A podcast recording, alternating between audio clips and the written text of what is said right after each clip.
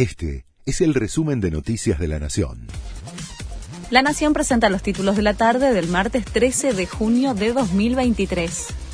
El gobierno dictó la conciliación obligatoria y se levantó el paro de trenes anunciado para mañana.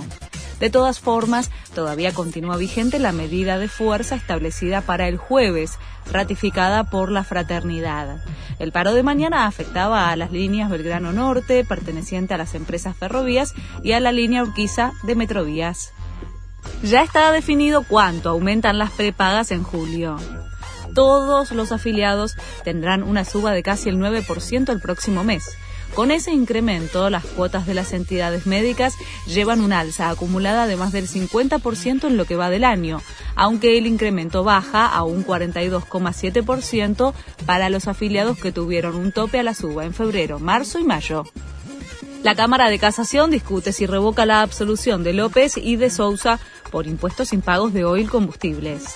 El fiscal reclama una reparación de 5.166 millones de pesos. Ligó la maniobra con el lavado de dinero de los Kirchner en Otesur. Argumenta que al empresario le permitieron no pagar. Los Beatles lanzarán una canción inédita con la voz de John Lennon depurada con inteligencia artificial.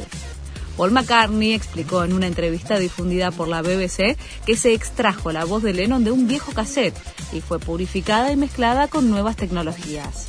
Acabamos de terminarla y saldrá este año, dijo Paul.